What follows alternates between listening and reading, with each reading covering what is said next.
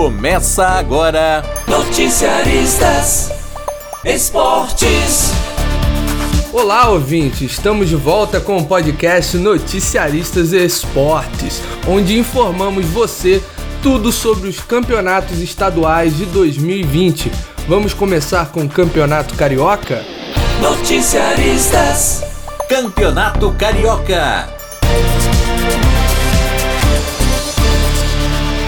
Neste final de semana, o primeiro dos grandes a se apresentar foi o Flamengo. O jogo do Flamengo neste sábado, 8 de fevereiro, foi marcado, infelizmente, pela lembrança de um ano da morte dos 10 meninos no Ninho do Urubu. Em campo, as homenagens foram realizadas pelos sobreviventes da tragédia com uma faixa com o dizer: Para sempre por vocês e os jogadores com uma camisa branca por cima do uniforme de jogo com a frase Nossos 10, além de uma faixa preta no braço de cada jogador, caracterizando o luto. Com a bola rolando, teve novamente gol de Gabigol e nos minutos finais, Pedro marcou mais uma vez com a camisa do Flamengo. Segundo jogo, segundo gol.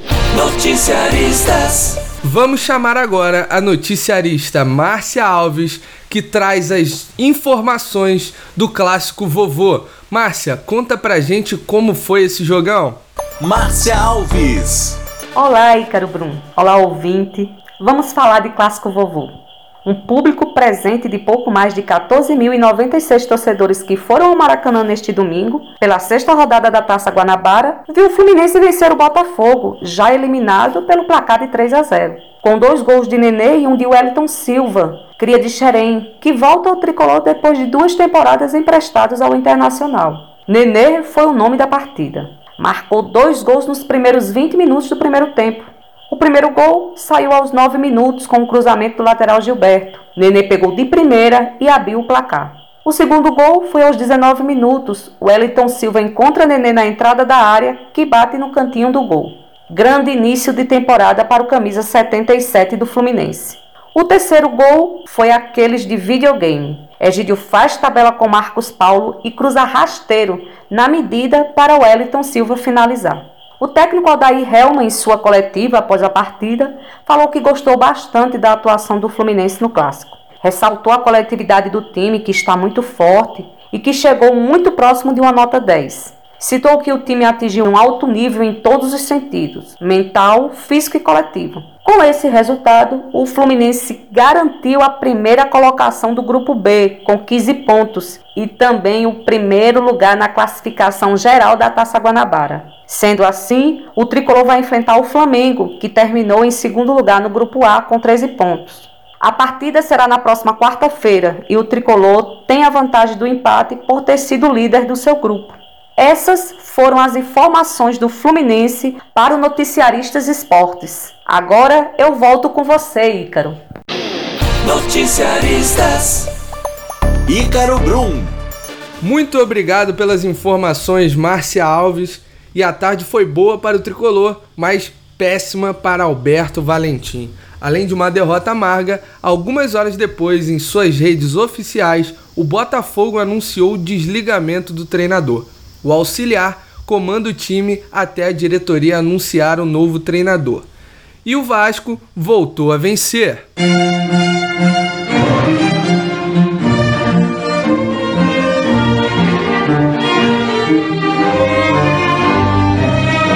Desclassificado desde a derrota para o Botafogo no domingo passado, o Vasco venceu por 3 a 2 a Portuguesa do Rio.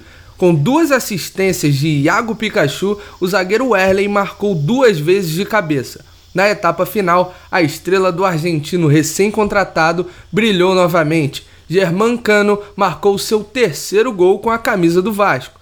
Para diminuir, Chay e Maicon Douglas fizeram os gols da Portuguesa, Vasco 3, Portuguesa 2. E para encerrar as informações do Carioca, a segunda semifinal será entre o líder do grupo A, Boa Vista, e o vice-líder do grupo B, Volta Redonda. Coincidentemente, Boa Vista e Volta Redonda jogaram neste domingo, mas ainda pela fase de grupos. A vitória foi do Boa Vista por 2 a 1. Essas foram as informações do Campeonato Carioca. Agora vem aí as novidades do Campeonato Paulista. Noticiaristas. Campeonato Paulista. A quinta rodada do Paulistão começou na última sexta-feira com o um jogo entre Oeste e Guarani.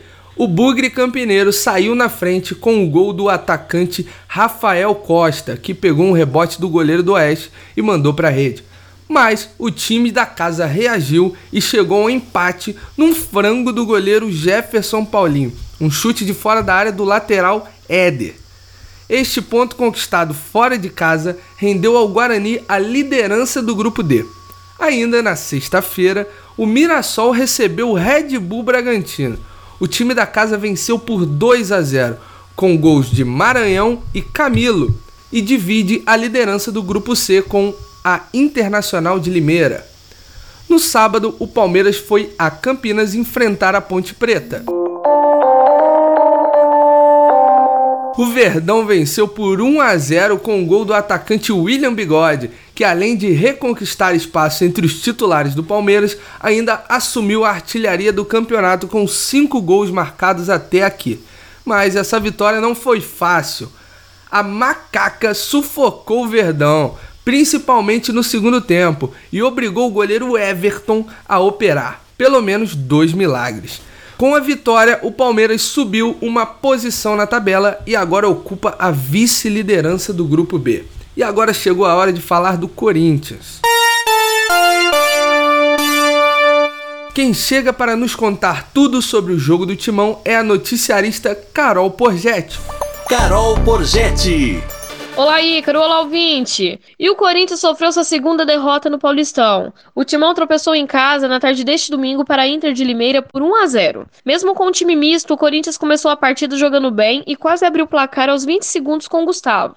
O Timão conseguiu pressionar o time de Limeira nos primeiros 15 minutos, mas a pressão foi apenas no início da partida. Após isso, o jogo foi totalmente dominado pelo adversário. Os jogadores da Inter de Limeira não se sentiram pressionados e começaram a comandar a partida levando perigo na área corintiana.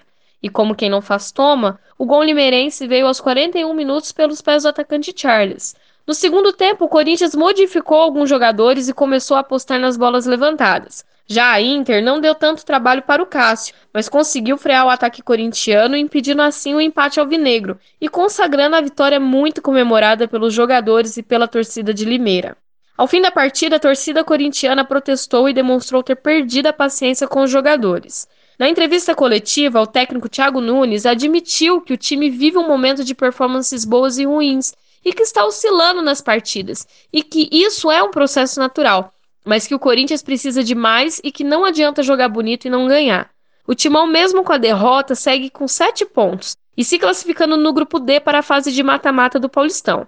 A Inter de Limeira conseguiu nove pontos e está neste momento em primeiro lugar no grupo C. Essas são as novidades do Timão nesta quinta rodada do Paulistão. É com você, Ícaro Brum. Muito obrigado, Carol Pogetti, pelas informações do Corinthians. Mas antes de finalizar, ainda temos que falar do jogo entre Santo André e São Paulo.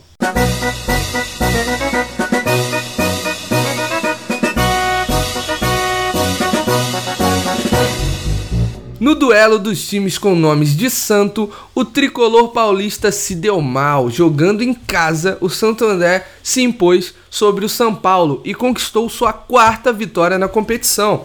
Além de quebrar a invencibilidade do São Paulo, que até então estava invicto, o time do ABC Paulista tem agora 12 na tabela e é o líder absoluto em pontos, considerando-se todos os quatro grupos.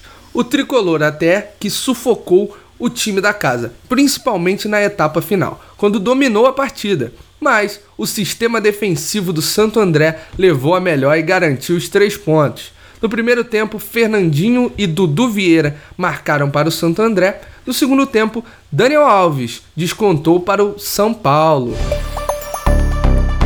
E assim encerramos o Noticiaristas Esportes textos do Campeonato Carioca Ícaro Brum e Márcia Alves, edição Ícaro Brum. Textos do Campeonato Paulista Tony Ribeiro e Carol Porgetti, edição Tony Ribeiro, sonoplastia de Tony Ribeiro. E a apresentação é de Ícaro Brum.